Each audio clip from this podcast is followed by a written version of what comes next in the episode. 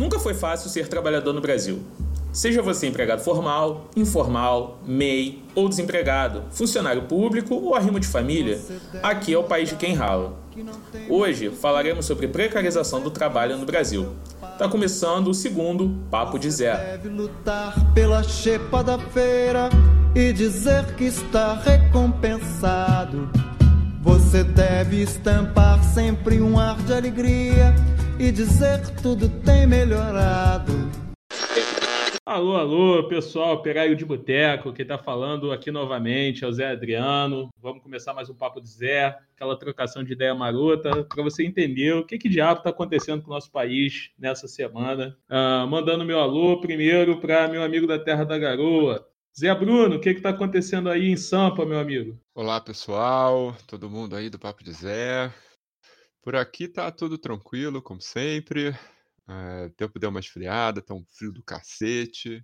Mas tamo aí. E aí, Zé Eduardo, o que que tá acontecendo aí na tua área? Você não tá fácil nem pro Orkut, que foi bloqueado no Tinder, ele teve que pedir ajuda no Twitter. Porra, imagina pra você que tá aí em casa, jogado. Já bebeu, cara? Eu já tô bebendo aqui. Cerveja. Porra. Zé Bruno, qual é a birita de hoje? Cara, tinha nada aqui pra beber, aí eu cacei um. Vocês vão me chamar de burguês. Cacei um vinho que tava aberto há semanas na geladeira. Burguês Felizmente, safado! felizmente ele ainda tá bom, mas é isso aí. Não tinha nada pra beber nessa safado. porra desse. Olha só, eu só queria Cara. dizer que é verdade, tá? O, o Orkut foi bloqueado no Tinder e aí ele Eu sei, eu ficou vi no essa Twitter pedindo ajuda. Eu vi essa parada, cara. Eu fico imaginando como é que deve ser a vida do Orkut, né? O cara que começou essa porra toda. O nome do cara é Orkut? Orkut Baioku tem É. é isso? Alguma É coisa sé- assim. Não O nome do cara- pronunciar a porra do nome, cara. É o nome do- sério? O nome do cara é Orkut? É, é, É. Orkut. É o... Ah, mentira, mano, não é não. Você tá zoando.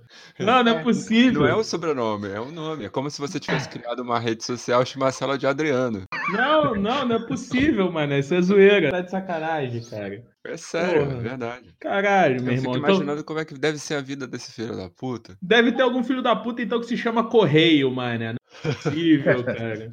É, uma crítica aqui ao, ao Zé Bruno, que pela segunda vez seguida não tá bebendo cerveja, ele não é, dispõe do sangue do Cara, trabalhador no próximo, brasileiro. no próximo capítulo que a gente gravar, eu vou, tomar Itaipava. Não, Itaipava não, agora já Pode era, deixar meu amigo. Agora, comigo. agora é local, Sintra, glacial. Lá. Aí em São Paulo, Kaiser. Beber Kaiser. Pra Kaiser, passar mal Kaiser. logo. Eu nunca vi, eu acho que não lembro a última vez que eu vi uma garrafa de Kaiser, cara. Cara, não tem Kaiser no Rio de Janeiro. Tem uns 20 anos, mané, que não tem Kaiser no Rio de Janeiro. Não tem Lembrando mais da Kaiser. porra? Porra, o baixinho da Kaiser, mané. Aquele Baixinho bigodudo.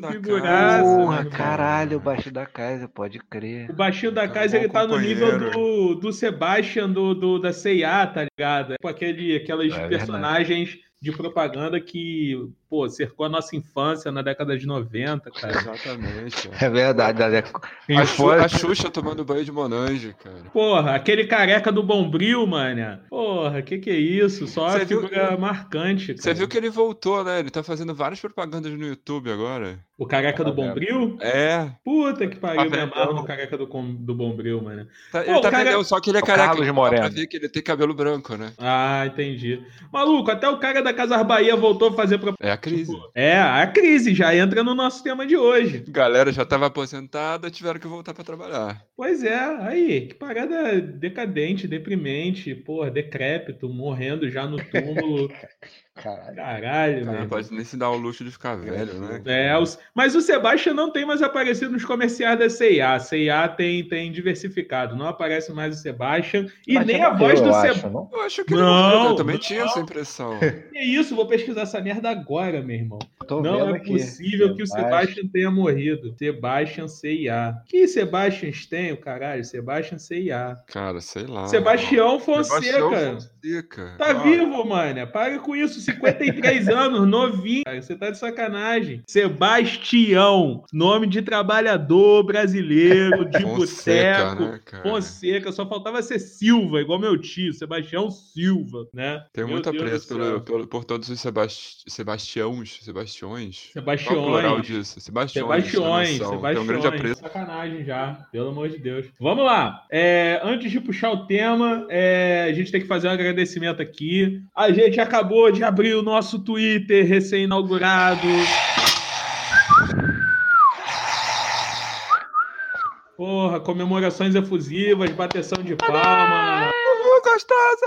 É, só felicidade agora, beleza? A gente acabou de abrir nosso Twitter, contamos também com o apoio do nosso amigo Luan, da, do escritório Visiting Cards. Grande nosso amigo Luan. Luan foi responsável aí pela elaboração do nosso logo, a gente simplesmente falou, Luan, a gente vai abrir um podcast de cerveja. E aí Luan, ele Luan fez que o... fazia aquele, aquela dupla com o Santana, não é? Não, foi horrível, desculpa, gente. Tudo um. Eu tentei, eu tentei, eu tentei. Puta que pariu na mesma praça, no mesmo banco, filho da puta. Tá bom, meu Deus do céu, meu irmão. Não edita segue, essa segue. porra, tem que humilhar esse arrombado que fala uma merda dessa na porra do podcast. Segue o sério. De cachaceiro. Voltando Calma, aos calma, agradecimentos, primeiro pelo Twitter que o Zé Bruno fez, segundo ao Luan da Visiting Cards, que fez o serviço aí do nosso logo, ficou bonito pra caralho. Tem várias versões, colorido, descolorido, preto e branco, para todo mundo, todas as cores. Aqui não tem preconceito de raça, cor, credo, nada disso. E é, divulgando aí o trabalho que o Luan faz, beleza? Que é de edição de imagem, cartões de visita, logos em 2D e 3D, identidade visual, maquetes em cenário em 3D, tá? Ele já faz esse trabalho tem um tempinho e agora ele está se especializando. Quando eu falo se especializando, ele está estudando, beleza, gente? Edição de vídeo, tranquilo. Mas ele pediu para eu não divulgar isso, só que eu já tô divulgando, porque aqui é assim que faz esse bagulho, entendeu? O maluco ainda não faz o negócio, mas eu já tô divulgando o que faz para você contratar ele, porque o serviço é bom. É isso aí. A parada é bem feita. Então fica aí o Luan, o contato, quem quiser. é, manda mensagem lá pra gente no Twitter, que aí a gente passa o contato do Luan, porque ele divulgou o número de telefone dele pessoal. E a gente não divulga isso daqui, não, porque a FBI fica investigando a gente e não vai ter número aqui, não, FBI, FBI, filho da puta. Entendeu? É, Sérgio André, solta a vinheta aí dessa caralho. Deixe-me ir.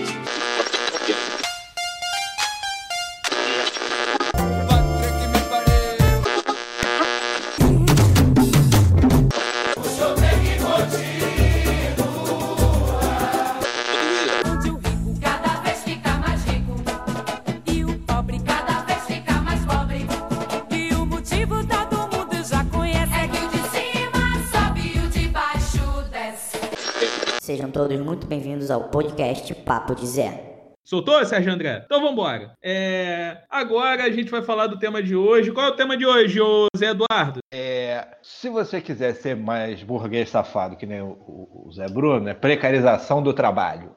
Que Se porra de quiser- precarização? Precarização, caralho. Fala Se direito, você rapaz. quiser ser um negócio mais real, é tipo assim, tá todo mundo fudido, vai ter que trabalhar até morrer. E é isso aí. Mas. Porra, como assim? Que porra é essa, meu irmão? Trabalhar até morrer, tá maluco?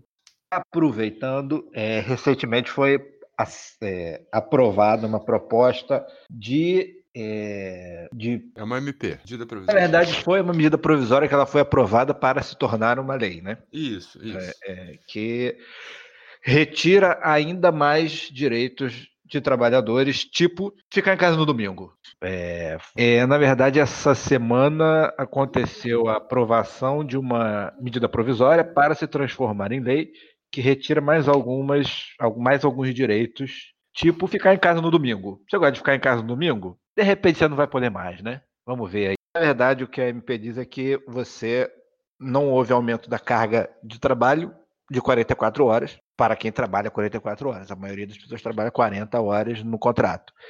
É, maioria eu não sei. Estou dando uma de presidente aqui, chutando um número qualquer. É, Presidente aqui não, meu irmão. Presidente é arrombado. chuta arrombado. que fala coisa, que fala coisa que não sabe. Isso, caga Então- pela boca. O, a- o- o limite máximo de 44 horas se mantém. Só Hum. que o dia a folga do domingo, que é obrigatória, passa a não ser mais obrigatória no domingo. Então o cara tem um dia de folga que pode ser qualquer outro dia, só tem que ser domingo, tipo uma vez por mês. Hum, É, é, acho que é isso, né? Quatro semanas. É, uma vez a cada, a cada quatro semanas tem que ser a folga do domingo obrigatória. Mas pode o cara não ter a folga no domingo. Eu acho muito legal esses. é, Ter a folga uma vez por semana. Eu acho muito legal essas argumentações que os caras fazem, que é assim. É, agora você vai ter que trabalhar aos domingos. Aí os caras falam assim: bom, pelo menos você não vai precisar trabalhar amarrado, né? É meio isso que eles fazem. E, bom, pelo menos a gente não te força a trabalhar mais do que oito horas por dia. Como assim, cara? Não, por lei, por lei amigo. existe um limite. Não, calma, calma, vamos lá. Por lei existe um limite Eu já tô puto. Eu já de tô 44 puto. horas que você tem que cumprir, e a partir daí, cada situação de contrato vai estabelecer o que acontece. Na prática, a gente sabe que não é assim que funciona, mas estamos falando de lei. A lei podia ser obrigar as pessoas a trabalhar 60 horas por semana. Ela não é, ela é 44. Se fosse 60, as pessoas trabalharam muito mais do que 60. Todo mundo que é trabalhador que sabe que a, a quantidade de vezes que faz hora extra é muito maior do que a quantidade de vezes que não faz. Trabalhador de fato, ele, a- 90% dos trabalhadores não moram perto de onde trabalham. Certo? E aí, caraca, meu irmão, o cara já passa, sei lá, em média, em média, três horas da vida dele ele passa no trânsito, indo e vindo. Tem gente que passa seis horas do dia no trânsito. Porque Sim. pega a baldeação da puta que o pariu, pro raio que o parta, pra chegar no fim do mundo onde Judas perdeu as botas. E aí o maluco se fode todo, o maluco sai 5 horas da manhã pra chegar no trabalho às 8, todo mastigado. Parece que ele acabou de sair, sei lá, de, de porra, de uma micareta, todo chumbado, já tá todo suado. Não tem uma roupa pro filho da puta trocar quando chega no trabalho. E o cara vai ficar depois 8 horas, comer em 15 minutos, num trabalho terceirizado fudido de merda que paga mal, para depois pegar mais 3 horas de trânsito. Nisso daí o maluco já perdeu, sem zoeira, o maluco já perdeu por baixo umas 14 horas da vida dele no trabalho. Não perdeu 8. Isso é, Cara, isso é Eu lembro, eu lembro do meu primeiro trabalho aí no Rio de Janeiro, meu primeiro emprego, que eu, eu trabalhava no centro, e aí eu ficava, acho que por volta de uma hora e meia no trânsito, que é pouco considerado com que muita gente passa. É, mas eu lembro do desespero, cara, que eu chegava no trabalho, às vezes engarrafava no meio do caminho, eu tinha que descer correndo, e eu trabalhava de roupa social, aí eu tinha que descer correndo no, no centro do Rio de Janeiro, no verão, aí eu chegava no trabalho ensopado, tinha que sentar para trabalhar no ar-condicionado com a blusa molhada, porque não tinha onde trocar de roupa, porque não tinha roupa para trocar, um inferno. Ah, e eu imagino que, imagino não, a maioria das pessoas passa por isso, ou por situações muito parecidas. A situação, do- cara. do, a situação do trabalho no, no Brasil, ela vem sendo des- desmontada ao longo dos últimos anos, e a gente vem ouvindo um discurso que é muito revoltante, né? De que, como se o trabalhador brasileiro vivesse de regalias, vivesse no melhor dos mundos. É, Aqui é um o paraíso trabalha- para o trabalhador. É folgado, o trabalhador brasileiro é folgado, mano. A culpa do, pra- do Brasil não crescer é que o brasileiro é improdutivo. É preguiçoso. Exatamente. Olha só, tem, tem gente que vai argumentar assim, ah, mas se você quiser não, tra- não folgar no domingo, não sei o quê. Na verdade, assim, na minha cabeça, o mundo ideal, tudo funcionaria 24 horas por dia. E as pessoas se diluiriam muito mais numa, sei lá, numa escala de trabalho muito menos intensa. Então, tipo, se tudo funcionasse 24 horas por dia, você poderia escolher sair de casa de madrugada para fazer alguma coisa para resolver um problema, não sei o quê, pessoas que gostariam de viver de madrugada e não durante o dia. Mas isso. É, e aí, tá, final de semana você não poderia não folgar no sábado e no domingo, e sim num dia de semana. Mas se você aplica isso num país onde as pessoas, sei lá, desenvolvem cistite porque elas não podem ir no banheiro, aí você tá de sacanagem Cara, com a minha cara. metrópole. A gente é morador de, de centro urbano, alguns até de megalópolis. Tem gente que já fala que Rio de Janeiro já é megalópole. Enfim, eu não considero muito, não, porque quando eu olho para São Paulo, para mim, São Paulo é megalópole. O Rio de Janeiro é cidade pequena comparado com, com, com a grandeza de São Paulo. E aí, a gente está falando do nosso ponto de vista de cidadão urbano, entendeu? Você Era um dos pensar- assuntos que eu ia falar depois. você Como tem que pensar. É, eu já adiantei essa porra da pauta que eu já terminei minha cerveja, meu amigo. É, tem que pensar também agora no, no trabalhador de cidade pequena, cara. Trabalhador rural, trabalhador campestre, tá ligado? O cara que vai lá arar a terra, entendeu? O cara que, pô, planta todo dia, acorda quando o galo canta e trabalha de sol a sol e não recebe, porra, benefício nenhum. O cara não tem adicional de insalubridade de porra nenhuma, entendeu? O cara lida com produtos químicos, caralho. entendeu? E aí você faz o, o tipo de situação em que, que tipo, trata todo mundo como se fosse igual. Imagina esse filho da puta que já trabalha dia sim, dia não. Dia sim, dia não, não. Dia sim, dia sim. O cara trabalha todos os dias, trabalha sábado, trabalha domingo. Porque a plantação não vai ficar lá olhando ele lá no domingo, entendeu? Ah, vou ficar de boa agora, vou fazer nada no domingo. E agora tu cria uma situação, porque na verdade o, o, o, eles vão trocar sábado e domingo por folga. E se você trabalhar no sábado, que era 50% a mais na tua hora de trabalho, acabou. E no domingo, que era 100%, que dobrava a tua hora de trabalho, acabou também. Isso é um absurdo, meu amigo. Isso daí me emputece igual esse careca arrombado Whitney Houston. Entendeu? Isso me emputece de uma maneira que. que... Enfim, toca o barco aí, Zé Eduardo. Essa porra aí tá. É, só só para você falar, quando você estava falando de, de trabalhador rural, é, que na época do Temer teve uma, uma Não alteração. fala desse arrombado desse, desse vampiro, não. Fala esse que. Teve uma alteração que dificultou o combate ao trabalho escravo. Então, tipo, para você configurar trabalho escravo, você antigamente tinha umas, algumas condições é, Hum. e, e durante o, o- o governo anterior, né, o do Temer, o golpista, Hum.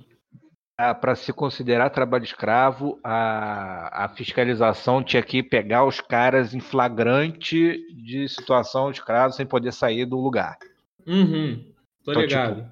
Um flagrante numa situação dessa, no meio do mato, que geralmente é onde acontece isso. Fica muito mais difícil do que os, os fiscais reconhecerem a situação pelo que ela é de fato, não pelo como ela está no momento. Ah, cara, os caras não pegam o maluco do meio do mar. Os caras não pegam o, o, o- aquela confecção na 25 de março cheio de peruano, boliviano, haitiano. Os caras não pegam as pastelarias com de chinês aqui no, no Rio de Janeiro. Tu acha que os caras vão pegar o trabalho escravo, porra, lá no meio do Mato Grosso, onde o cara tem é, é, é, é, um- uma pista de avião para ele viajar e fazer o diabo e vender a cocaína dele. Não pega, mano.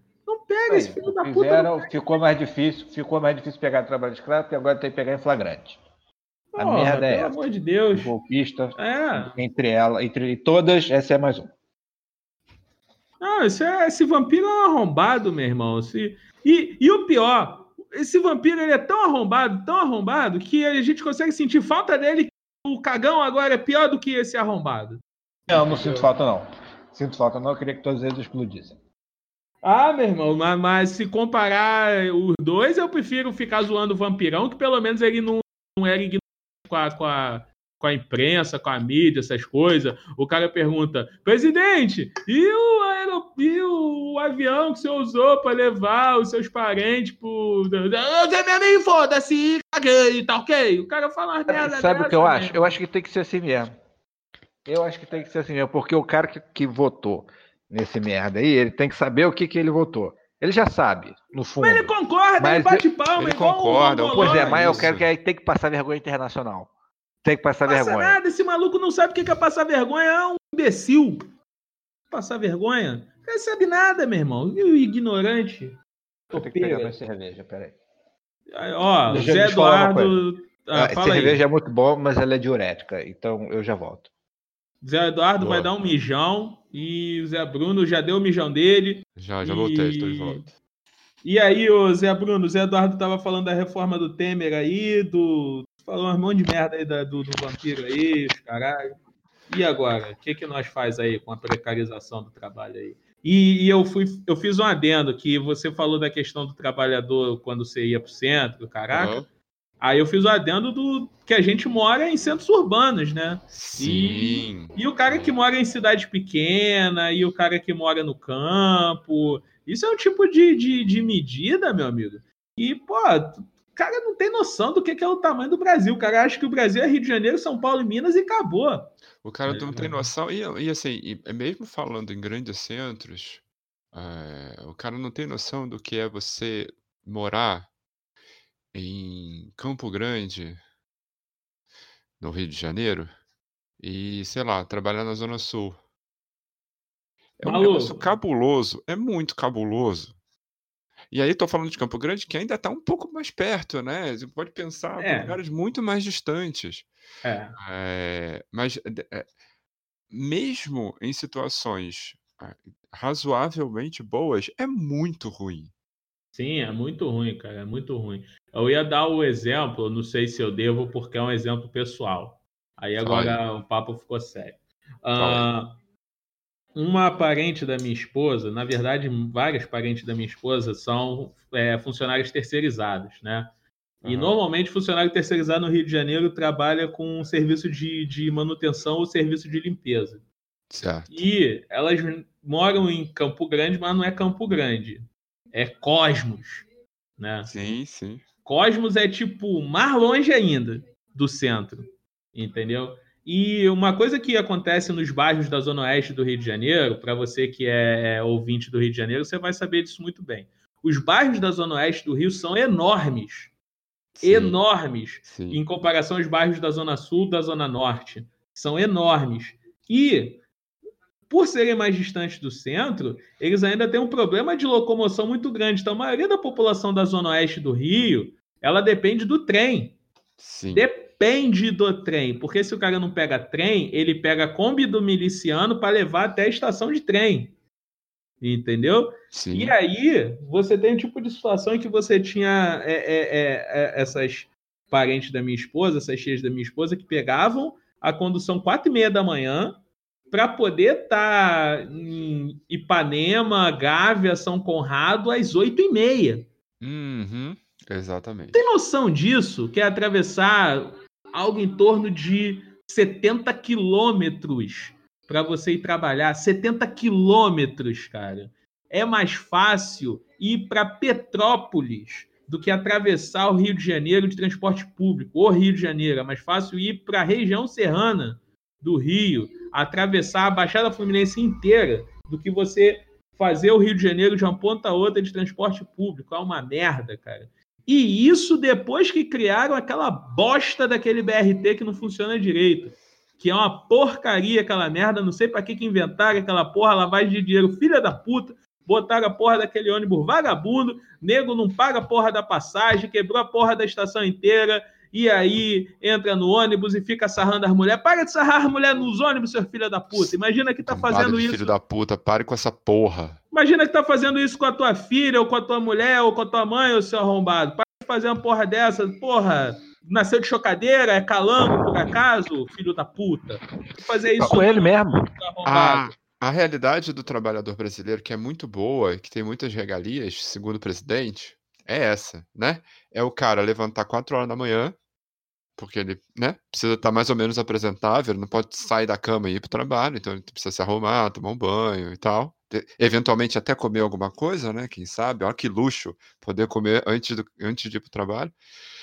É, e para um ponto de ônibus ou para uma estação de trem que seja, esperar um ônibus que não sabe a hora que vai passar, é, e não sabe se vai chegar no destino, ou porque o ônibus vai quebrar, ou porque o caminho vai estar intransitável, ou porque choveu, alagou e parou tudo, ou porque é, Aqui no Rio de lá, Janeiro. um arrastão no meio do caminho. Isso, aqui no Rio de Janeiro é operação, meu amigo, é As, tiroteio. as- as chan- as infinitas aventuras né, que o trabalhador passa até conseguir chegar no trabalho. Levar três horas até conseguir chegar no trabalho, quando ele consegue chegar, porque às vezes não consegue. Chegar no trabalho, às vezes atrasado, tomando esporro do patrão. É, às vezes não conseguir parar para almoçar, porque ou tem alguém cobrando ele, ou ele mesmo está se cobrando. É, ou não tem opções, ou ganha. o- meu- no meu primeiro emprego era assim, eu ganhava muito menos do que conseguia pagar uma refeição. Olha só, enquanto isso eu queria falar só uma coisa pra vocês. Fala aí, Zé Eduardo. Presta atenção? Tô ouvindo, fala tu. Sim. Escuta. Tá me ouvindo? Agora, agora. Tinha sumido. Não sei o que, que eu vi aí, não. Fala aí, Zé Eduardo. Eu já falei, era só a latinha abrindo. Então, eu não sei até que parte vocês ouviram.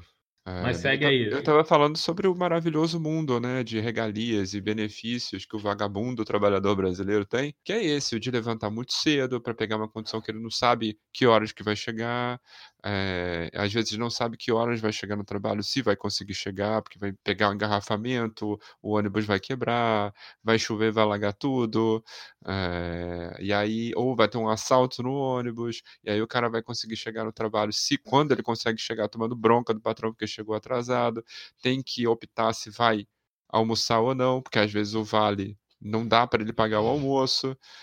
É, e, e- e o cara que no café da manhã às vezes não teve tempo também de tomar, porque teve que sair correndo de casa. Para chegar no fim do dia, tem que pegar um, tomar um ônibus lotado de novo. Para chegar em casa também sabe-se lá que horas, há tempo de tomar de, de jantar, tomar banho e dormir. Porque no dia seguinte tem que repetir esse maravilhoso processo, a vida de rei. Essa vida É. que todos nós gostaríamos, sonhamos em ter. né? De fato. Enfim. É... Filha da puta que nunca trabalhou na vida, Exatamente. que fica falando dos outros. Mas na verdade, meu amigo, esse cara ele acha que se a gente não, não, não tá conseguindo as coisas é por falta de esforço. Entendeu? O fato é esse. Ele É a cantilena, né? É o, é o- É filha da puta. É, o- é o- é- é a cantilena que eles rezam pra disfarçar um monte de, de, de merda que eles. Esses, esses, filhos da puta são tudo sádico. Eles gostam de Acha nos porra sofrer. nenhuma. Número um, acha porra nenhuma. Dois, é filha da puta. Três, cantilena, quem fala essa merda? Fá, todo mundo, o pessoal mais idoso vai saber. O que, que é cantilena, ô caralho? Cara, cantilena é como se fosse um, uma oração, um mantra, um- uma coisa que as pessoas falam repetidamente, que tem aquilo como verdade. Eu acho que é isso. Vocês entenderam? Cultura, olha aí. Todo mundo entendeu. Ó, Então na tá verdade, eu vim pesquisar aqui que a cantilena é um substantivo feminino, é uma canção ou poema breve e simples, mas não é esse o significado popular. Todo mundo usa essa merda errada. É, ok. Cantileno, tá bom. Vou, vou adicionar isso no meu dicionário de, de, de termos diferentões. Como. Dos idosos. É. Como quiçá. Quiçá é uma palavra que eu gosto muito de usar, mas. Que sabe, uma palavra legal. Quem Ah. lembra aí da comunidade do Orkut? É, né? E ninguém lembra mais disso, não, cara. É tipo. Claro que lembra, as ah, pessoas não lembram lembra, não, ah, não vestido de palhaço mata oito. Melhor enfim. comunidade do Orkut. Melhor todos. Porra, caralho. É, enfim. Quase a mesma coisa só que a gente tá falando da precarização do, do trabalho, que é, primeiro de tudo, aqui a gente tem aqui uma pauta. Aqui o negócio é sério. A gente levantou uma pauta, só que aí a gente bebeu e tá aí se enrolando, entendeu? Aí foda-se. Depois que É. bebeu, foda-se. É, aí cagou do pau e é isso aí mesmo. Mas a, a, a, sequência da pauta é: olha como a gente, quando a gente tá sóbrio, a gente tem umas ideias boas. E é aí, genial. quando, quando a gente bebe, fica melhor ainda, porque aí a gente consegue Exatamente. verbalizar, Muito melhor.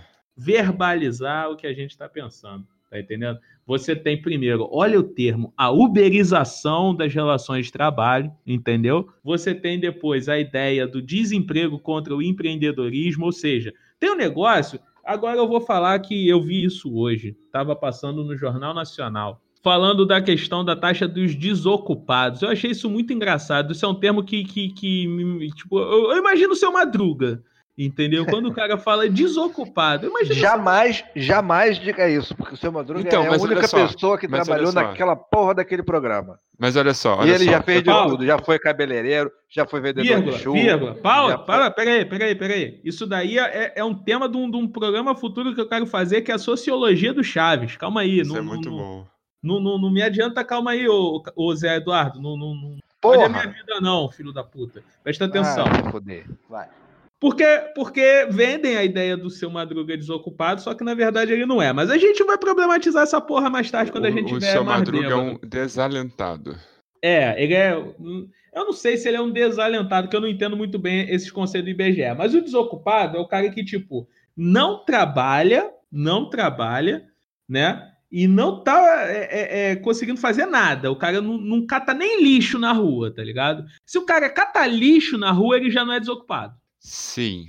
Deu pra entender? E é tem mais também- ou menos isso. E aí eles criaram, eu não sei se isso é antigo ou se só agora começou a ser divulgado ou se é novo mesmo, que é o tal do desalento, que é assim, é o cara tá, tá, tá desempregado, Tá sofrendo na chuva. tá é. desocupado, e aí ele, ele já tá tão fudido que ele já desistiu de procurar emprego. É, é, tem essas porra também. Aí, olha que colocar todo- maravilha! Não, é, é uma maravilha porque ele já não é mais desempregado. É, Você já não é. diminuiu o número de desempregados. É, muito puta maravilhoso, que pariu, cara. meu irmão. Se você juntar esses filhos da puta tudo, desocupado, desalentado e desempregado, dá uns 30 milhões, mané.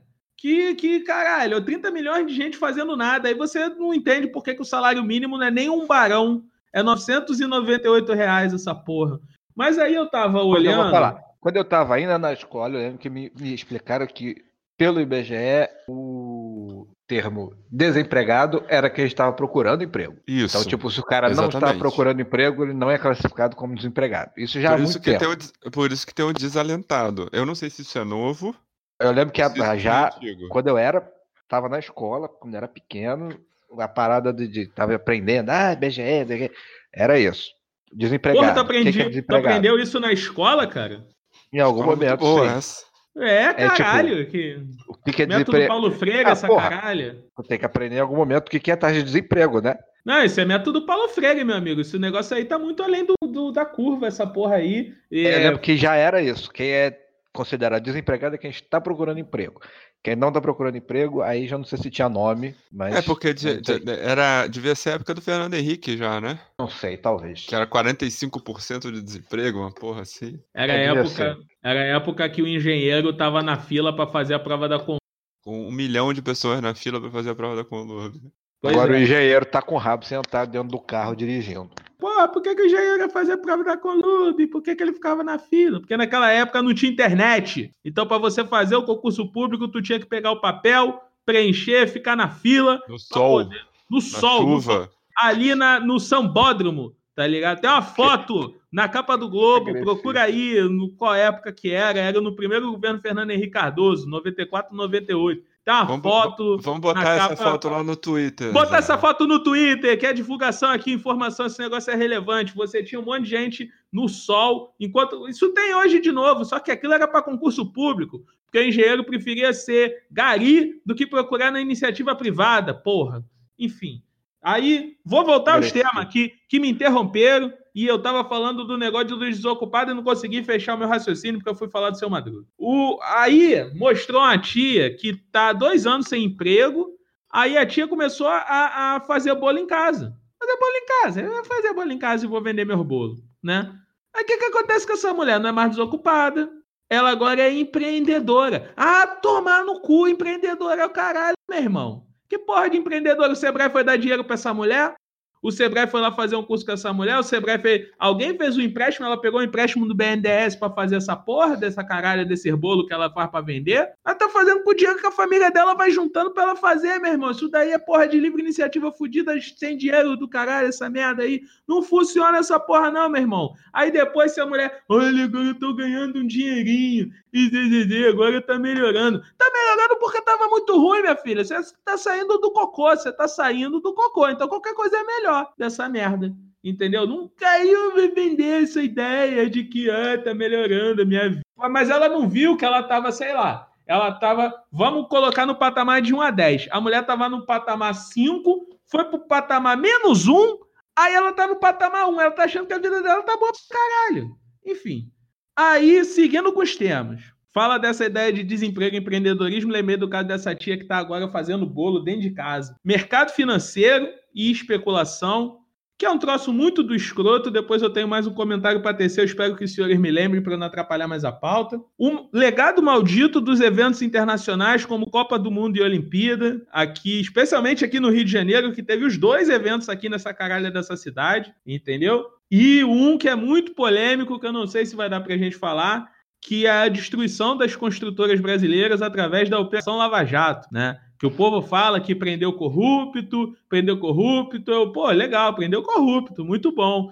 E o que, que aconteceu com o pessoal que trabalhava naquelas empresas? Tá tudo, foi tudo mandado embora. É tudo agora desocupado, desalentado, desempregado, enfim, esses termos aí para não colocar todo mundo no mesmo bolo, essa porra. Na merda. É, na Olha merda. só, vamos, vamos com calma aqui. Você falou da tia lá do bolo. Tia do Tá. bolo. Tia do bolo. O que, que é tia do bolo? O que, que é um engenheiro que dirige Uber? O cara que tá fudido, que tinha um emprego com direitos e garantias previstos em lei. Aí o cara não tem mais este emprego com direitos e garantias previstos em lei e tem que se virar para não morrer de fome. Ou ele vai trabalhar no Uber, ou ele vai fazer a bola em casa, ou vai, sei lá, fazer qualquer porra para ter dinheiro. Isso aí a galera aproveita e, e- e- inverte a lógica do cara que tá fudido, precisando de dinheiro para sobreviver e romantiza a situação desse cara dizendo que ele é um batalhador, empreendedor, não sei o quê, não sei o quê. Está trabalhando para si mesmo, porque ele agora é dono É a do ideologia próprio do negócio. eufemismo, né? Tudo vira um- uma grande oportunidade, tudo é dono do um... próprio negócio é o caralho. O cara tinha um um emprego, não tem mais, tá fudido. Então o cara tem que se virar. Méritos para o cara que se vira, maravilha. O cara tá correndo atrás, a pessoa, a tia tá fazendo bolo em casa, porque é, é- o brasileiro é um, é um povo que tem recursos e sabe se virar. Mas isso não é mérito do sistema, isso é um demérito do sistema, porque idealmente esse cara não estaria fazendo bolo em casa. é, em algumas situações isso pode ser bem visto, assim, do cara tá, é, é, sei lá, numa situação melhor do que ele estava antes, tipo, uma pequena parcela, muito pequena, dessa galera que tá fudido e tem que se virar. A maior parte dessa galera que tá fudido e tem que se virar é só um fudido se virando.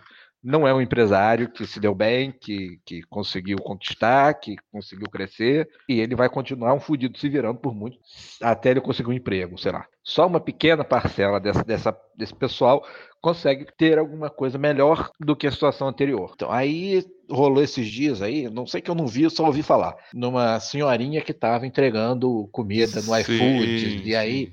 Ai, senhorinha batalhadora. Batalhadora, caralho, a mulher tá fudida. Ela tinha que estar, sei lá, em casa com os netos. Fico imaginando a filha da puta que viu essa cena e ficou achando legal. Assim, pobrezinha da senhora, ela está numa idade em que ela deveria estar é, numa situação muito mais confortável do que ela está. Ela está naquela situação porque ela foi fudida pelo sistema. O sistema de, de trabalho, o sistema de exploração que existe atualmente. Então, caralho, acho parem que esse- de romantizar a merda da desgraça. E aí eu acho que Não esse romantizem a discurso... desgraça. E eu acho que esse. E e aí tem um discurso muito perverso que. Isso é coisa de, de- desses adolescentes que acham que, eh, que ficam pela internet achando que o mundo é o condomínio deles. Que é assim. É o novo ah, rico da barra, cara. Não, não chega nem a ser o novo rico da barra, é o filho do novo rico da barra. É pior tudo do que o novo rico da barra. Exatamente. Não transa aí fica sacaneando na internet. Fica com um- cheio de merda na cabeça. Aí, o que acontece? Os caras, eles têm um discurso que é assim, bom, você, tá na merda porque você não foi capaz de, né, acumular riquezas ao longo da sua vida. Cara, ainda que isso fosse verdade, tá? Ainda que houvesse plena capacidade de todo mundo desenvolver todas as suas habilidades e ficar rico ao longo da vida, ainda que isso fosse verdade, essa porra não aconteceu e o caralho da velha tá subindo uma ladeira com 70 anos de idade. Com comida dos ser- outros no lombo. muito- você tem que ser muito desumano pra falar, é, bom, bem feito, né? Maluco, eu não, Falar eu isso pra sua Tá, avó. deixa eu só- deixa Você eu que só- está em casa ouvindo, você falaria isso pra sua avó? Põe a véia pra trabalhar. vá- Ué, maluco, o novo rico da só- barra, o novo rico Pera da aí. barra, quando chega na casa da avó, ela pede pra fazer aqueles docinhos, a velha passa três horas, quatro horas do dia fazendo docinho pra porra do neto, que chega lá, come a porra do doce e nem olha na cara da avó. A verdade é essa. Fala, Zé Eduardo. Deixa eu só falar a respeito com a senhorinha, só pra não chamar de a porra da velha, que fica meio É velha, é velha, é velha. Mas, É é, mas é uma velha guerreira, uma É. velha que merecia a nossa atenção e Isso dá nosso esse. sociedade. Hoje a gente tem que colocar isso na pauta, que eu lembrei do Alexandre Fruta, eu lembrei do, do- do- de uma entrevista do, do- do líder do PSL na Câmara, que ele foi dar uma entrevista em que ele parecia um chincheiro com abstinência. Era o negócio mais engraçado do mundo. Vocês têm que ver essa porra, procura no YouTube. É delegado qualquer coisa. Todo mundo delegado no PSL, um negócio impressionante.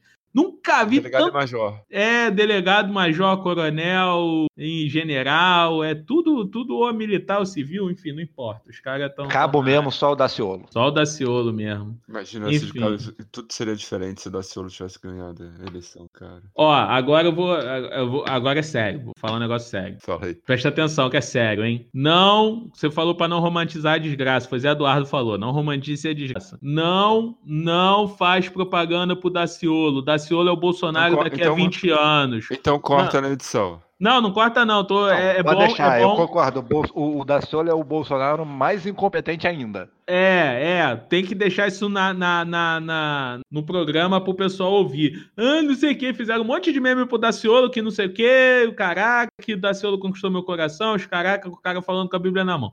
O Daciolo é o Bolsonaro daqui a 20 anos, tá? Na- Nego no Facebook, ficava- aí Isso, Ah, o nego ficava que fazendo, quer- nego ficava vai, fazendo fala piada do Bolsonaro, ficava zoando, não sei o que, não sei o que lá, e o maluco virou presidente, tá? Rede social hoje em dia tá elegendo mais do que campanha na rua e do que compra de voto, tá? Campanha em rede social tá fazendo isso. Aí pega esses adolescentes e fica fazendo meme do Daciolo como o cara fosse, sei lá, o última bolacha do pacote, entendeu? Não, não faz isso não. O Mas não é, campanha, não é campanha na internet, não, cara. Sabe o que é? As pessoas, elas estão. Elas, a gente vive numa época que eu não sei já há quanto tempo é assim, tá? Vou dar um papo de, de tiozão, na minha época era diferente. Não vou fazer isso.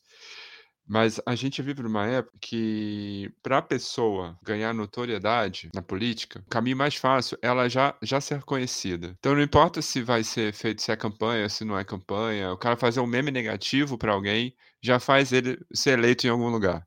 É, fale bem ou fale mal, mas fale de mim. Exatamente. As pessoas estão tão idiotizadas, num nível tão absurdo. Eu acho que isso. Não, não acho que começou lá, mas que ficou muito, eh, muito Tem uma claro teoria. Com, com o Tiririca, que é assim, que é, cara, eu essa merda não me, serve pra nada. A verdade é essa. As pessoas têm como consenso que a política não serve pra porra nenhuma. Tá lá só pra atrapalhar a vida dela. Então, eu acho que existe um, um- uma ideia geral que, bom, já que vocês estão me sacaneando, eu vou sacanear vocês também. Não acho que é de caso pensado, mas eu acho que as pessoas acabam fazendo isso. Tipo, ah, vou votar nesse cara aqui que é político há tanto tempo e eu acho que não fez nada. Às vezes o cara até fez, a pessoa só não sabe. Ah, então eu vou votar no, no Zé das Couve, que eu vi um meme dele engraçado. E muitas pessoas pensam a mesma coisa e o, e o- e o desgraçado acaba sendo eleito. Ué, cara, o, o Collor foi eleito porque a Veja fez campanha e as tiazinhas. "Ah, olha, ele é bonito, o Lula é barbudo e suado. O povo votou no Collor assim, cara. Entendeu? Ô, por que, que eu não voto É, eu no acho que-? Eu acho que naquela época se votava mais se a pessoa era bonita ou feia, né? Não, ainda vota muito assim hoje. Se o padre Fábio de Mello for candidato a qualquer merda, o padre Mas Fábio de Mello ganha. É, é mais famoso do que bonito. Mas não importa, ele vai ganhar. Se o, Lanche Jane- se o Janequine concorresse a qualquer coisa, ele ganhava. Se o Batoré concorresse a qualquer coisa, ele ganhava. Batoré, furado. não, não, não, porque o Batoré ele entra naquele, naquela classe de celebridade. É tipo a Mulher Pera, é tipo o Valdir Soriano, esses malucos que tenta é, concorrer a, a cargo público e não ganha. Teve um, um Frank Aguiar, Frank Aguiar, meu amigo. Frank Aguiar foi tentar ser, ser político também. Ele não foi eleito, não? Frank Aguiar é deputado. O Frank Aguiar foi deputado e falou sim pro Foi. golpe. Foi, tô falando. Ele foi Frank eleito. Aguiar deu sim pro golpe. Foi. Teve um cara desse, tipo Frank Aguiar, que não foi. O Frank Aguiar deu sim pro golpe. É então, Frank também. Aguiar, fica aqui a minha repulsa, o senhor vai tomar no seu tá entendendo? Que essa porra não tá certo não, seu arrombado. Parece que não veio da classe trabalhadora, ô filho da puta. Mas vamos lá, toca o tema Quero, adiante. quero, quero falar uma coisa séria agora. assim. De novo? Não, sério, não. Agora, voltando à pauta. Volta a pauta, então. É, que é o seguinte: o discurso geral por trás disso tudo é um só. O discurso geral por trás disso tudo, dessa da, da reforma trabalhista, da mini reforma, é basicamente e pode se resumir a um só: aumento de empregos. Os caras fazem tudo isso. co- É óbvio que o objetivo deles é outro, mas o discurso é de aumento de empregos. Não sei se vocês concordam comigo. Mas é isso Certo. que eles vendem, né? Não, a gente tem, tá com muito desemprego e aí precisa fazer a reforma para que as pessoas. E aí, cara, a gente volta três anos no tempo, quatro anos já? Não, acho que três anos. É, Teve a reforma trabalhista com a mesma, com o mesmo discurso, que não trouxe emprego. O impeachment, que ia gerar novos empregos, não trouxe emprego. E a- o Paulo Guedes, quando foi eh, cotado para ser ministro, quando começou o, o- o governo, na verdade, disse que em seis meses a, a situação estava melhor, agora ele está pedindo dois anos. O Macri, lá na Argentina, que foi eleito também com a, com a mesma, seguindo a mesma cartilha de desmonte total dos direitos, eh, que também entrou botando banca e aqui, nós, as pessoas voltavam a desmaiar nas ruas porque o Macri, as pessoas que eu digo é esses caras, né, os que, aspo- os que apoiam esses caras. Eh, agora o cara tá para ser escorraçado. Depois de quatro anos, a situação piorou. Eh, eu acho que o discurso, ele acaba ganhando a cabeça das pessoas, porque as pessoas estão realmente desempregadas, eh, mas eu acho que elas não se dão conta, e acho não, elas não se dão conta de que esse desemprego é um desemprego também estimulado, ele faz parte do, do processo. Então, você estar desempregado é bom para a empresa, porque quando ela vai te contratar, ela vai te contratar por um salário baixo, porque você já ficou lá três meses amargando, seis meses, um ano amargando tendo que contar dinheiro para saber se ia comer, quando a empresa, quando você vai bater lá na porta da empresa, você está aceitando qualquer salário. É, E aí Tem discurso- até uma, tem até uma imagenzinha, né, que fala disso, que circula aí na internet. Como é que o cara vai, vai pensar em, em se preocupar em, em seguro, em trabalho com que atenda as suas, sei lá, seus direitos, quando o cara não tem comida em casa? O cara precisa de comida em Exato. casa.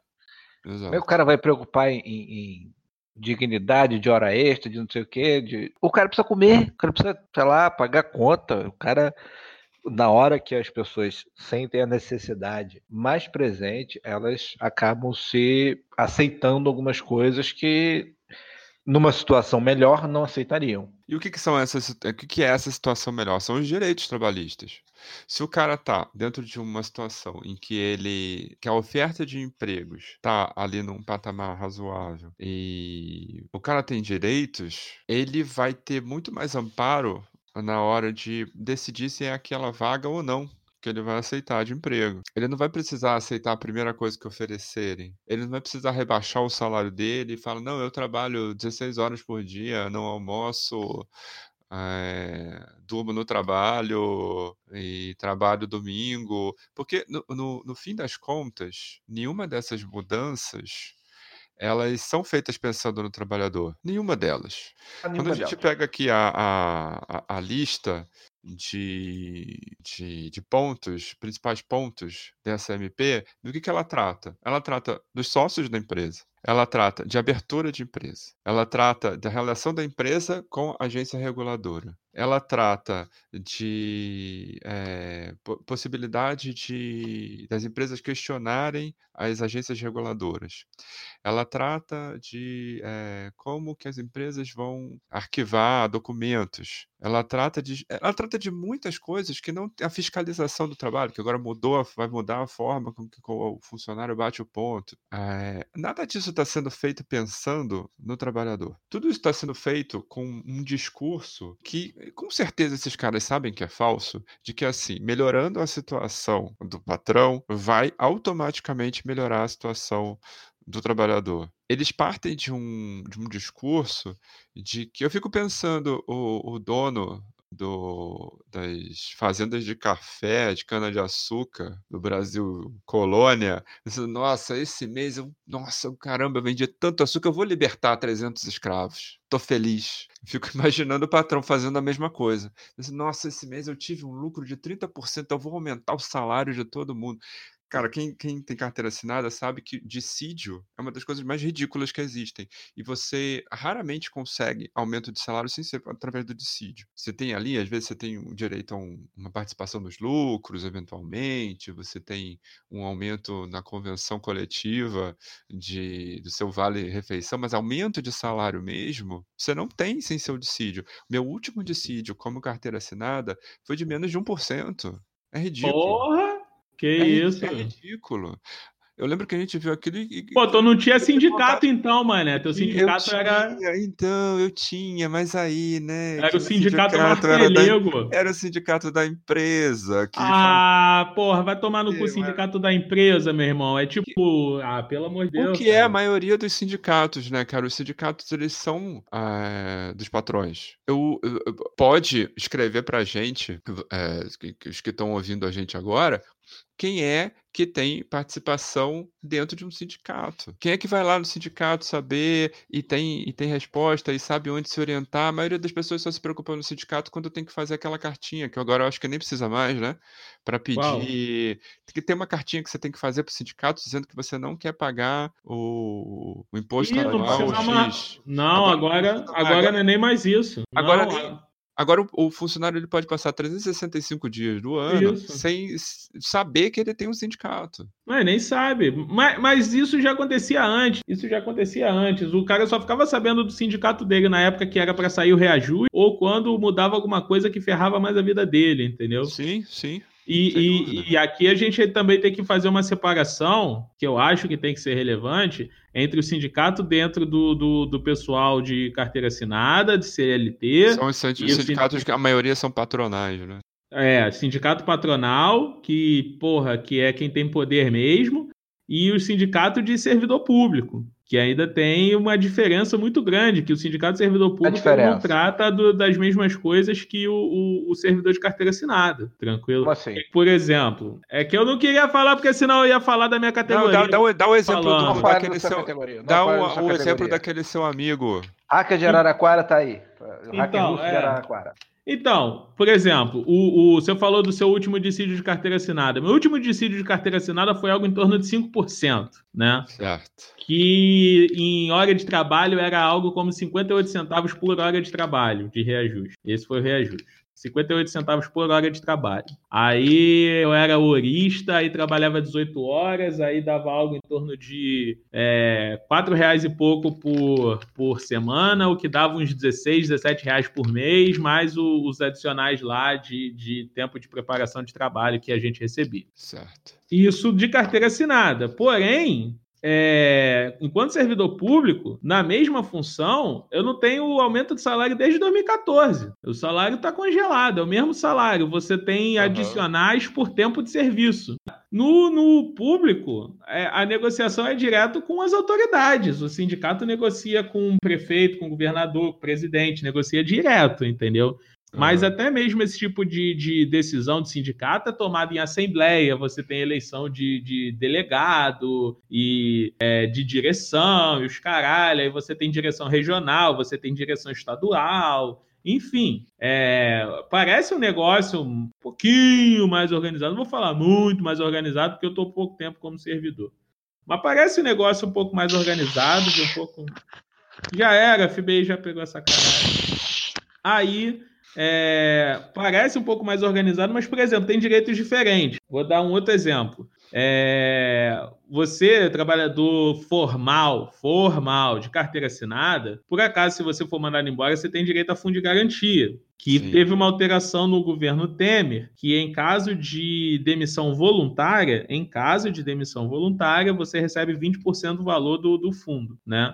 Antes você fazia aquele acordo mequetrefe que era ilegal, que era você receber o fundo e devolver o fundo para o patrão. Isso era ilegal, mas a maioria da população fazia essa caralho. No, no serviço público não tem FGTS. Você não tem. Ah, Adriana, é bom porque não desconta. É, eu sei, mas ao mesmo tempo eu não tenho nenhum é, é, dinheiro guardado para, por exemplo, se eu quiser dar entrada em casa própria. Que é como, por exemplo, a Caixa Econômica financia casa no Brasil, é através do dinheiro que você tem guardado lá no FGTS, né? Então, até o, o plano de financiamento de imóvel para servidor é um negócio um pouquinho mais esquisito. Aí é mais fácil você negociar com um banco onde você recebe o teu salário. Então, o fundo de garantia ele é um negócio legal, só abrindo um parênteses rapidinho, que quando ah, tem o lance do, do- desconto compulsório, né, que muita gente reclama e tal, mas eu acho que poucas pessoas lembram que o, a empresa, o patrão, ele também contribui, né? Então, quando você contribui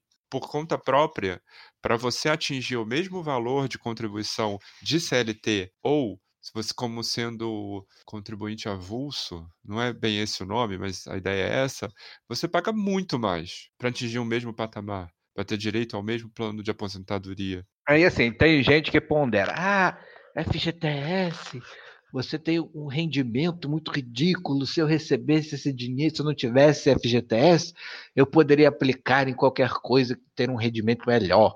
Se você não tivesse o FGTS, esse cara não ia te pagar 8% a mais. Ponto. Se não tivesse o FGTS, se o governo não tivesse a, a, o FGTS regulamentado, que o patrão tivesse obrigado a pagar 8% para a Caixa Econômica, que é o fundo que fica guardado, você não ia receber esse dinheiro a mais. Isso, ia ficar Cara, pro é- bolso do patrão mesmo. Embolsar esse dinheiro. Assim, Sim. sinceramente, eu duvido muito que se o FGTS acabasse, todo mundo ia receber um aumento de 8%. Isso não, ia é. acontecer. Tenho certeza Então, que isso não ia vou- acontecer. Vou, vou fazer, vou fazer um outro paralelo. No meu antigo emprego, já estava rolando um papo de que a maioria dos funcionários poderia ter o seu contrato de trabalho rescindido e eles serem recontratados como microempreendedor individual, como MEI. E Sim. aí o camarada ia emitir uma nota fiscal de tipo prestação de serviço, né? Antes ele era funcionário carteira assinada, agora ele é um prestador de serviço microempreendedor que tem que recolher imposto em cima daquela porra daquela nota fiscal E não tem direito nenhum. e não tem direito nenhum. E quando ele não trabalha, porque no período de férias dele ele não trabalha, ele não recebe, porque ele não está prestando serviço, Sim. entendeu? E o argumento dos caras é que isso ia mais do que dobrar a nossa hora de trabalho. Aí eu fiquei coçando minha cabeça. Eu, porra, tem gente que acredita nisso daí, cara. Tem gente que acredita que agora que você não tem, não tem obrigação de me pagar nada, que tu vai me pagar mais? O que, que vai te obrigar a me pagar mais, meu amigo? Tá de sacanagem, tá me achando que eu sou otário? Mas aí a gente negocia igualmente. Negocia igualmente, meu amigo. Tu é o dono da empresa, eu sou dono da mão de obra. Tu acha que a gente tem o mesmo poder? Você tá de sacanagem. É imaginar que, que o, sei lá, um clube de futebol vai negociar com o jogador, o jogador tem mais poder. Coisa Aí de é, maluco. entra, aí é que entra a diferença de você ter 13 milhões de desempregados ou não. Com 13 Exatamente. milhões de desempregados, você, Zé, que tá fudido, não tem poder absolutamente nenhum. Sim. Se você é um, Porque tem é um mais jogador. 12 milhões 999 mil 999 999 pessoas querendo a vaga lugar. que você vai... Se você é, um É. jogador de futebol, só tem você. E aí você pode dizer que É. você quer 150 milhões para jogar. Mas Se você assim, não cara, é eu, um tipo, jogador de futebol, você não vale nada para o seu patrão. Sim, sim, sim. certo? Então, o patrão precisa, assim, o sistema precisa de desempregados para subvalorizar a mão de obra. Então, Então, mas tem um argumento que eu vi esses dias que é assim: ah, mas isso não faz sentido, porque para as empresas ter muitos desempregados também significa menos gente consumindo. Então as pessoas, eh, as, as empresas vão vender menos. isso Aí é eu um acho fato. que. Oi? É Isso é um verdade. Então, mas aí eu acho que tem dois pontos que eles, é, é, ora, podem ser considerados como antagônicos, mas ora eles podem ser considerados como caminhando lado a lado. Primeiro, a mentalidade do empresariado, a maior parte do empresariado brasileiro está no século XVIII. A outra parte é o seguinte: nem todas as empresas vendem para todos os públicos. A empresa que vende, por exemplo, material de, de- eu não vou nem dizer de luxo, mas que atenda uma classe média, por exemplo, ela está Mas- se fudendo se o pobre está desempregado. É o Pra ela da bom- para ela é bom que o pobre esteja desempregado, porque, um, ele não vai consumir mesmo, mesmo que ele estivesse trabalhando, ele não vai consumir os produtos. Esse é o primeiro ponto. E o segundo é, se ele estiver desempregado, ele vai vender a força dele de trabalho por menos. Então ele vai lucrar, ele vai continuar vendendo do mesmo jeito e ele ainda vai lucrar em cima do salário dos funcionários. É, Então esse argumento de que ah, mas é ruim para a empresa, isso é um, um papo mais furado que existe, porque ele não se sustenta, ele não, não tem nenhum sentido. Embora ele aí- pareça ter sentido. Mas aí depende, depende da empresa. Como você bem deu o exemplo, por exemplo, de empresas que a gente sabe que utilizam mão de obra análoga escravidão e tudo mais, essas grandes empresas de luxo, entendeu? Aí é tipo, é um público que produz é, é, é, é, itens, produz produtos, mercadorias para um outro grupo de gente rica que sempre vai poder pagar, entendeu? É diferente quando você pensa, por exemplo, que o cara que tinha uma mercearia, que dentro do mesmo censo do IBGE, que pega desalentado, desocupado, desempregado e não e separa, esse cara que abre um mercadinho para o IBGE, ele pode ser um empreendedor, que é um termo escroto que eles inventaram agora, um microempresário, Sim, a entendeu? velhinha de 70 anos subindo a ladeira de bike para entregar comida é uma empreendedora, né? É, mas aí o que que acontece? Se o cara gera ali três empregos, cinco empregos, formais, formais, só quanto o emprego formal, tá bom? O cara vai lá e gera uns cinco empregos, de qualquer forma ele tá gerando renda para cinco famílias, mesmo que seja pouca renda e que gere alguma coisa, mas o cara tem direito, o cara tem férias, o cara tem fundo, o cara tem décimo terceiro, tá entendendo? Então, e, e isso é o que no Brasil é o que mais movimenta a economia. Não é o velho da van que movimenta a economia. Tá Não, ligado? não é o velho da tem van uma- que movimenta a economia, mas ele tem é, esse, esse, esse bloco, esse tipo de empresário, de, de empreendedor, ele tem uma força muito grande, ele tem um alcance muito grande no discurso.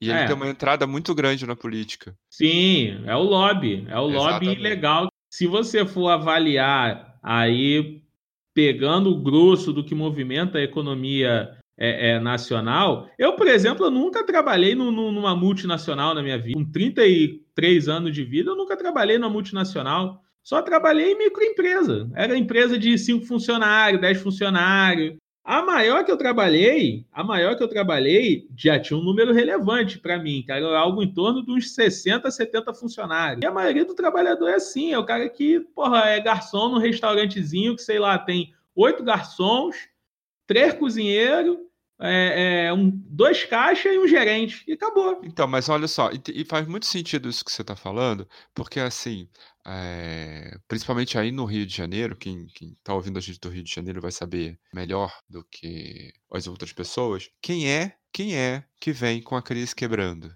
É esse cara, o dono do Exatamente. negóciozinho. É ele Exato, que tá porque para ele sim faz diferença o, se as pessoas estão desempregadas ou não, porque para ele sim, se alguém não consome o produto dele, isso dá um prejuízo. Sim, cara. Para as grandes moro- empresas não dá prejuízo. É isso, é aí que eu quero chegar. Tem, tem, tem uma análise que eu acho assim, sei lá, genial, porque é muito inteligente e muito acessível do, no canal do YouTube da- da Ana Roxo, que é tipo, você. Divulga aí, é, divulga aí, divulga aí. Qual o nome? é uma- é, o canal do YouTube é O Mundo Segundo Ana Roxo, se eu não me engano. E Ah, ela eu acho fala que eu já vi essa, essa youtuber. Mas segue, vai lá. É, ela fala, tipo, você é um mer- dono de um pequeno negócio, você tem um mercadinho, você tem um salão de beleza, você tem uma, uma lojinha.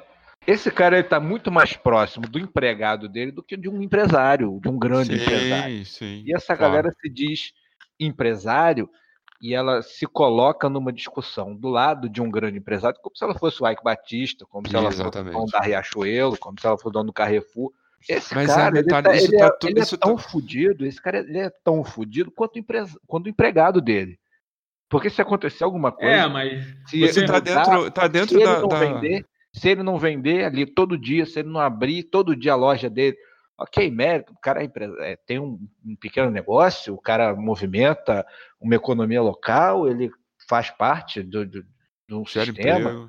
gera emprego, pô, parabéns, muito legal, mérito para ele, mas tipo, esse cara não tá do lado do empresário, ele tá do lado do empregado. Porque se ele não tiver ali na empresa dele todo dia, ele não tem dinheiro.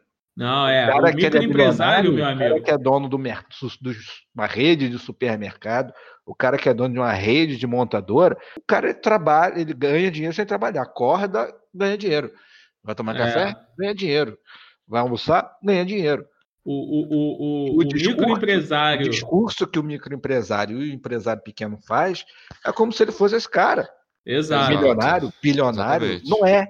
Esse cara é um fudido, igual a todos nós. Então, Está dentro da mesma ideologia. Está dentro da mesma ideologia. A mesma ideologia que coloca o empreendedor como ideal de vida, assim, tipo, a nossa, a- o que que hoje, o que que hoje é valorizado, né? É o cara que vai ser um empreendedor de sucesso e aí um dia ele pode virar o Mark Zuckerberg. É- Essa ideologia, porque as pessoas acham que elas não têm ideologia, né? Elas acham que não, eu estou aqui trabalhando, então eu vou ganhar. Isso é uma ideologia. Essa ideologia, ela é muito perversa, porque o cara que ele abre, quando ele abre, às vezes por necessidade, às vezes não, às vezes o cara quis abrir um mercadinho e tal, eh, mas às vezes ele precisou e foi o que apareceu, não importa. Ele também está vendendo a mão de obra dele de algum jeito, porque ele está ali, e é isso que você falou, se ele não levantar de manhã cedo e for lá abrir a loja, ele está fudido. É. Um conhecido que tem 10 funcionários carteira assinada e que tá feliz com a reforma da Previdência. Aí eu, porra, meu amigo, você tá de sacanagem, cara. Não é possível você tá pensando nisso. Que você vai precarizar seus funcionários, seus funcionários vão agora se fuder, vão trabalhar mais, vão ganhar menos, não vão se aposentar, vão estar velhinho na tua empresa, tu já vai estar curtindo, sei lá, tua vida em alguma praia na, na, na região do lago, lá para Rio das Ostras, Saquarema, porque convenhamos, ele não vai comprar um, Um resort em Ibiza. Exato, em Bali, tá ligado? O cara vai mudar, porra, sei lá, pra Fiji, pras Filipinas. Porra, vai tomar no cu, meu irmão. Tu não vai fazer umas merda dessa. E se tu fizer, tu fez alguma coisa errada, porque não é possível fazer isso de maneira legal. De maneira legal, não é. Tu precisa ter pelo menos uns 500 trabalhadores para tu ganhar esse tipo de dinheiro. Entendeu? Ah, mas Adriano, eu conheço um amigo da tia, da avó, da minha Conhece porra nenhuma. Conhece porra Ah, nenhuma. É, tu não vem com esse papo, meu amigo. Porra, os caras mais ricos do Brasil são herdeiros dos do- donatários que pegaram as capitanias lá em 1550. Porra, para com esse papo, meu amigo. É, aí vem com aquele papo do, do, do Ike Batista. Eu vi uma- um vídeo no YouTube sobre. Já fazendo também a propaganda aqui. O canal Galãs Feios, acompanha esse canal. Galãs Feios, quem não acompanha, pode acompanhar. Os caras são Quem engraçados. não tentam- acompanha é um arrombado. é, os caras tentam fazer um humor muito mais é, é, é, é, culto do que o nosso. O nosso é muito escrachado. E eles estavam falando sobre a ascensão e queda do Ike Batista, que lá no, no final dos anos 90, início dos anos 2000, já estava se destacando. E ia- ele dizia que ele ia se tornar o homem mais rico do Brasil e, porra, caiu em desgraça. Entendeu? Olha aí a Tá? Luma de Oliveira andando de colheira na Sapucaí. Isso mostra que Olha o dinheiro João Dória aí não... na suruba. João Dória, palmolão, cara. Três mulheres e o maluco lá, porra, caraca, parecia que tinha passado uma maratona de sexo, o maluco lá morto. Meu Deus do céu. Com aquela cara de peixe morto dele. É. Só na internet é verdade. Foda-se, vai tomar no cu. Tá bom, então. Ficou aí o recado do Zé Eduardo. Zé Bruno, Olha só, hoje, hoje não. Hoje é aniversário, hoje sim, hoje é aniversário de Sérgio Ronjakov. Fica aí meus parabéns Cabeção. para esse querido é, ator. Da... Abraço pro Cabeção. Abraço pro Cabeção, que fez Tá a tarde de Brasília. muitas pessoas felizes. Que e tá em é isso aí, abraço. Abraço, Sérgio. Tá aí em Brasília pegando altas meninas. Brasila, cara. Brasília, cabeção bêbado. Caralho, você não vê internet, não, cara? Não dessas coisas, cara. Isso daí pra mim já já já passou. Não, cara, é um você precisa. intelectual você precisa, safado. Você precisa usar mais internet, cara. É, eu Tá tô fazendo- fora. Eu tô fazendo a pesquisa aqui pra fazer o, o meu recado final, mas se vocês quiserem dar mais um recadinho aí antes de terminar, fica à vontade. Tem Fala um uma recado página- suave, cada um. É, não, não dá pra ficar. Ninguém vai falar mais nada, não? O Bruno ia falar de uma página, fala da página. Não, mas eu já, já me perdi aqui no raciocínio. Ah, então, beleza então. Ó, É. tem, uma, tem, uma tem uma boa aqui no, no Fuxico. Fuxico, ah, peraí. fala tu. Giovanna Eubach, pose de lingerie e coloca corpão para jogo. Que isso, meu irmão? Tá aqui na capa. Ficaram sabendo dessa da suruba de Noronha? Não, conheço essa não. Que isso? Aí, vocês estão falando de mim, mas é suruba de Noronha lá que ela e o marido dela, é, que também é um cara muito bem apessoado, eles têm um- uma posada em Fernando de Noronha. Meu amigo, o cara tem uma posada em Fernando de Noronha. O que, que ele tá fazendo aqui, mano? Vai pra lá. Quem? O, a Giovanna Eubank e o marido dela. Eles têm uma posada em Fernando de Noronha. E parece que a- a- a- as más línguas é que rolou a suruba de famoso lá, mano. O Bruno Gagliasso. Isso, Bruno Bruno Gagliasso. É. Que ele tem um nome que parece que ele é corno, mas eu não sei se ele é corno, mas parece. Né? Dá a impressão de que é. Mas só o Tranquilo? sobrenome. É, só subiu o Ibope. Então, é... Zé Bruno, Diga lá. põe a foto da Giovanni Eubank no Twitter. Aqui ela tá colocando cara. corpão pra jogo? Corpão pra. Cara, que notícia. Imagina o marido dela lendo dessa, mano. A mulher põe o corpo pra jogo. Caraca, meu amigo. Porra, Você tá sendo re- machista, Zé. Você tá sendo machista. Não, cara. Mas para pra pensar, velho. Até ela deveria ter ficado puta com essa situação. Mas, tipo, o maluco já tem o sobrenome Galhaço, mano. E aí o cara faz a notícia falando que a mulher dele colocou o corpo pra jogo. Cara, isso é ofensivo pra todo mundo, meu amigo. Pra O todo site do mundo. Fuxico é muito bom, né, cara? Tem várias notícias relevantes. Não é Cara, muito bom, é uma merda. Mas tem Não. gente que gosta. Fazer o quê? é. Eu ia, eu ia É fazer o um. Bolsonaro, é uma merda, mas tem gente que gosta. Eu ia fazer um recado final zoeiro, igual para manter esse clima agradável, né? Mas eu, infelizmente, eu vou ter que fazer um, um- um recado final sério. Ah, um, dos um dos principais jornais aqui do Rio de Janeiro, principal porque é o que o povão lê, meu amigo. Ninguém fica lendo valor econômico, não. Quem lê valor econômico é o, o coach de finanças, tá ligado? Essa porra não. Trabalhador lê, trabalhador lê, ou o povo, ou meia hora. E o meia hora no Rio de Janeiro, ele tem umas capas muito, muito, muito engraçadas. Muito engraçadas. Só que essa semana não tem graça nenhuma. O Rio de Janeiro, até o presente momento, até essa semana que a gente está gravando, já vou dedurar, a gente está gravando no dia uh, 16 de agosto de 2019, teve seis, seis jovens e adolescentes assassinados em conflito entre traficantes e policiais através da política de uh, conflito que o Estado do Rio de Janeiro está defendendo. Já era uma política de conflito que estava sendo defendida em época eleitoral, tá ok? Então você teve cinco uh, rapazes e uma moça. Essa moça, inclusive, uh, de, se eu não me engano, 17 anos, teve, é. morreu ao lado do seu filho de um ano e dez meses, que também foi alvo de bala perdida, tá ok? Então, o Rio de Janeiro está vivendo uma situação calamitosa de conflito, tá? Várias escolas uh, públicas estão sem aula durante vários dias letivos ao longo desse ano. As escolas próximas de comunidade estão tendo problema de conflito direto, os alunos não estão indo para a escola. É, porque os pais ficam com medo de mandar os alunos para a escola. Então, o Rio de Janeiro está vivendo uma situação de calamidade, parece que o pessoal não está vendo, não está enxergando, não está sabendo o que está acontecendo aqui, ou então está todo mundo confortável dentro do seu condomínio, tá? Então agora o recado, a situação no Rio de Janeiro está atingindo níveis de violência extrema, a polícia está rodando para cima e para baixo, com autorização para matar, já mudaram o termo, já não é mais uh, uh, auto de resistência, já virou excludente de ilicitude, então muda-se o termo para falar a mesma coisa que é autorização para matar, tranquilo? E aqui não é uma crítica aos policiais em si, o cara é um instrumento de política do Estado. Isso não é uma crítica a você, cidadão, uh, cidadão do Rio de Janeiro, que faz parte da PM do Rio de Janeiro. Se você é um praça e está tendo que obedecer alguma ordem esdrúxula de dar tiro na população, meu amigo, pode cair alguém que é próximo a você daqui a pouco, cara. Então, a gente está vivendo uma situação muito, muito, muito perigosa aqui no Rio de Janeiro.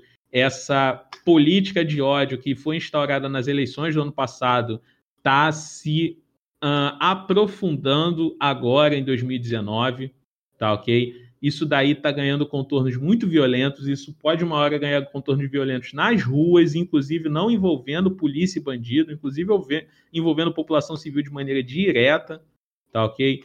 Então, está realmente assustador morar no Rio de Janeiro nos últimos tempos. O pessoal deve ter gente que está se sentindo mais seguro. Eu estou ficando extremamente assustado, especialmente porque moro e trabalho perto de comunidade e é um negócio pavoroso que está acontecendo.